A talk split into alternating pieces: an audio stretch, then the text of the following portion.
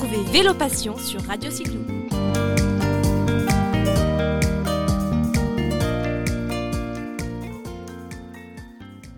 Salut Altis. Bonjour Jérôme.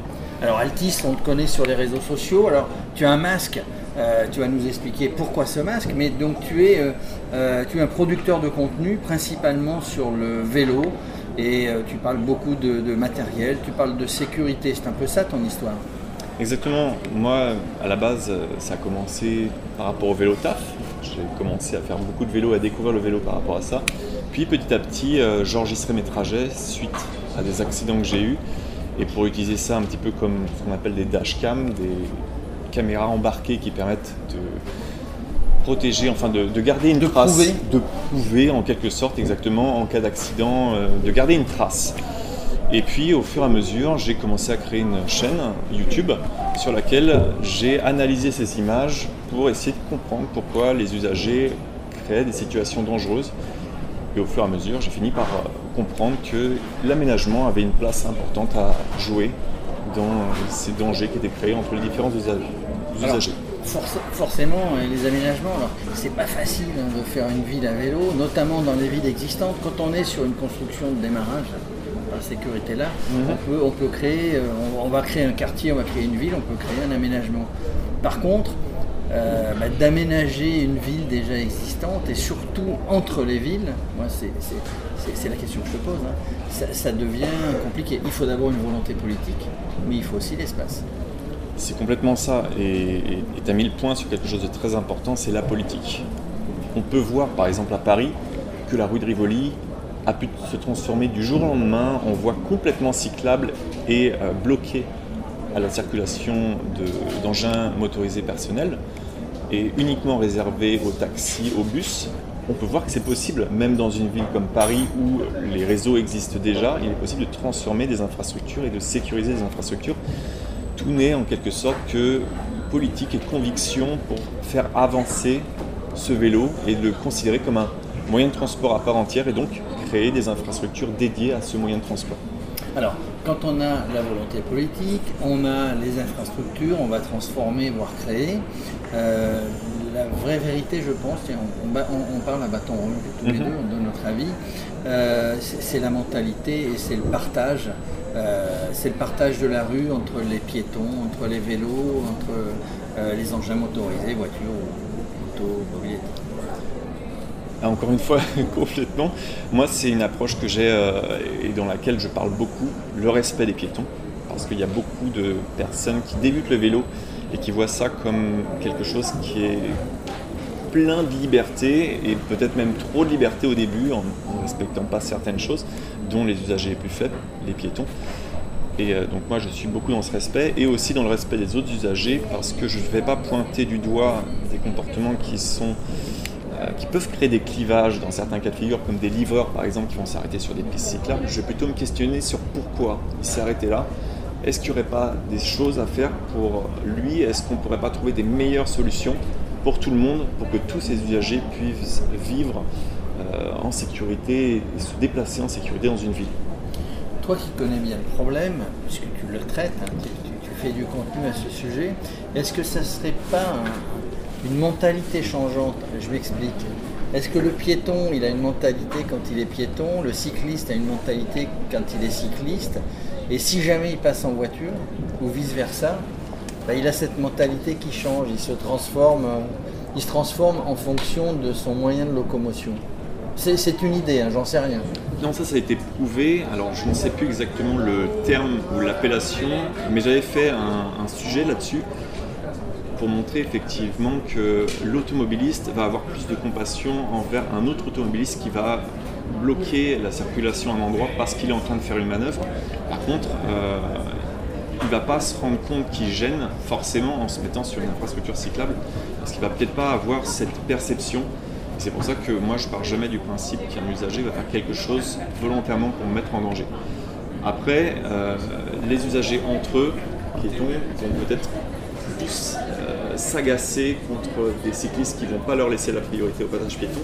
mais moins s'agacer contre des automobilistes qui vont pas leur laisser la priorité à ce même passage piéton, pensant même parfois que c'est normal, parce que peut-être parce qu'ils sont automobilistes ou euh, ils ont une approche différente entre les différents modes de transport. C'est un, un point de vue intéressant et ça existe. Si je retrouve le terme, euh, je te le redirai.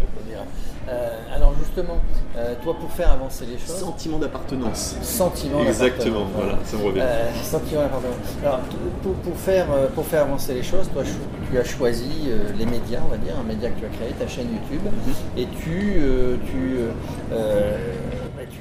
tu- vas sur des événements comme celui-ci, tu, te balades partout, et tu, euh, euh, on va dire, comment, avec ce média qui est, euh, qui est la vidéo, avec ta caméra embarquée, bah, tu, montres un petit peu peut-être ce qu'il faut faire, ce qu'il ne faut pas faire, ce qui se passe. Exactement, grâce à ce travail que j'effectue sur euh, YouTube, ça me permet d'avoir. Je sais pas si tu veux le. Oui, on peut continuer. Il y a un hélicoptère. Eh, on, est, on est sur un truc de vélo, hein, monsieur. Très bien. Donc oui, euh, avec la chaîne, effectivement, je traite de contenus qui sont très sérieux, dont malheureusement euh, dernièrement un accident qui a eu lieu sur Boulogne-Billancourt, où euh, l'aménagement aurait pu être amélioré, et c'est aussi ça que j'avais voulu pointer, parce que la manière dont avait été traité le sujet dans un premier temps par les médias m'avait vraiment énormément agacé. Il y a la cycliste qui avait été remis en cause, il y a le poids, enfin le chauffeur du, du poids lourd qui a été complètement dédouané de, de tout. Et euh, au final, je me suis dit non, c'est pas intéressant de pointer les usagers. Pourquoi ne pas pointer ce qui pourrait être fait, les solutions qui pourraient exister et autres? Pour éviter. Exactement, pour éviter que ça se produise. Et euh, un usager ne va pas se mettre volontairement dans un angle mort, évidemment. Mais euh, si on crée un, un aménagement, et puis pareil, un conducteur de poids lourd ne va pas volontairement aller écraser un cycliste, évidemment. Mais c'est ça qu'il faut voir en amont, c'est comment on peut faire pour améliorer les choses. Pour améliorer, pour que ça ne, ça ne se reproduise plus. Exactement. Va-t-on dire. Alors, euh, cette chaîne YouTube, euh, tu, tu- tu l'as démarrée quand? Elle est suivie euh, par des, des milliers de personnes. Tu, tu es vachement populaire. mais- Donc, pour l'instant, oui, dans le milieu du vélo, euh, il y a une petite. euh, euh, comment dire euh, Enfin, ça, ça commence à bien fonctionner, donc c'est super intéressant. Et J'ai pu le voir d'ailleurs euh, hier à la convergence vélo où j'entendais beaucoup euh, Altis, Altis, ça fait super plaisir. Alors, ils t'ont reconnu grâce Oui. à ton masque. Exactement. Le, Alors, pourquoi ce masque Qu'est-ce que ce masque? Alors, ce, ce masque, c'est euh, c'est une histoire qui est assez longue, mais je vais essayer de la résumer. Euh, après un, un voyage que j'avais fait au Mexique et où j'avais découvert toute cette culture, euh, la mort fait partie de la vie là-bas, elle est célébrée et c'est quelque chose dont les gens n'ont pas peur et qui- qu'ils vivent avec. Et en fait, le fait de penser à ces morts, c'est une manière de continuer à les faire vivre. Et au-delà de ça, euh, moi en vélo, j'ai eu un, accident très grave où euh, je suis passé vraiment pas loin de la mort. Une expérience euh, un peu les Expérience, enfin proche de la je sais plus en français comment, on dit. Et donc tout ça, ce rapport, on va dire, avec la mort, euh. C'est un peu bizarre comme, sujet d'expliquer ça, mais euh, bref, c'était quelque chose qui moi me parlait. Je l'avais porté au départ complètement indépendamment de ma chaîne YouTube parce que euh, ça fait des années que je le porte ce masque. C'est juste pour me déplacer dans Paris et je trouvais ça sympa, tout simplement, et que ça partageait une identité que, que j'appréciais. Du coup, toi, alors il y a les gants qui vont avec. Ouais. Euh, du coup, toi, bah, depuis le Covid, euh, depuis mars euh, 2020, ça t'a rien changé. Tu avais déjà le masque avant. Exactement, et puis le masque je le portais avant pour me protéger des graminées, de la pollution et autres. Et, euh, et les gants, bah, j'en porte toujours parce qu'en cas de chute, en cas d'accrochage, en cas de. C'est une petite protection qu'il y a en plus. Et, Alors, euh, ça, ça n'est pas obligatoire, mais c'est fortement recommandé quand on, fait du, quand on fait du vélo. Et du coup, pour terminer, Oui. euh, tu, tu testes du matériel, euh, il y, a- il y a des fabricants qui, qui te disent, tiens bien, voilà, mais tu testes surtout aussi en regardant la sécurité. Alors, euh, ça dépend pas que la sécurité, j'ai vraiment tout type de choses, mais je vais surtout tester du matériel moi qui me plaît pour pouvoir partager ça avec les gens qui me suivent et pouvoir leur dire voilà, là j'ai trouvé un truc sympa, un bon produit. Pour parler de sécurité, par exemple, il y a des casques qui, ont des clignotants et donc euh, c'est une manière également de créer de la communication avec les autres usagers, avec les motorisés par exemple, qui comprennent mieux un clignotant qui a un bras tendu. Et donc c'est aussi une manière d'améliorer les, connexions, enfin les échanges entre les différents usagers. Oui, alors tu as raison de le préciser. Quand on est à vélo, on doit être, on, doit voir, mais on doit être vu, on doit, on doit voir les mouvements qu'on va et on doit les anticiper quand on est derrière. Euh, donc ces casques lumineux, il y a plusieurs marques, hein, on en connaît. Mhm.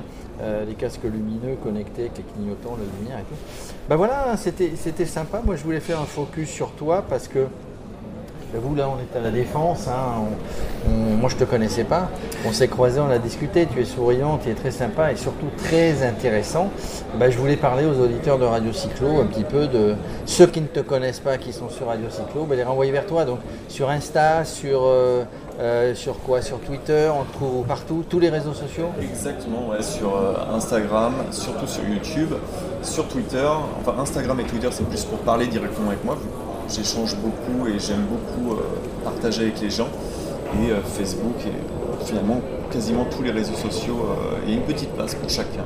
Voilà, une petite place pour chacun. Si vous ne le connaissez pas, c'est ALTS, Altisplay. Hein donc épelle-nous tout ça et puis allez le retrouver, vous verrez il est sympa. et puis vous parlerez sécurité avec lui. Merci beaucoup Jérôme de m'avoir invité aujourd'hui pour échanger. Et puis oui, donc c'est Altis, A-L-T-I-S et Play euh, comme le bouton Play. Voilà. À très bientôt. Merci beaucoup. Passe une bonne journée.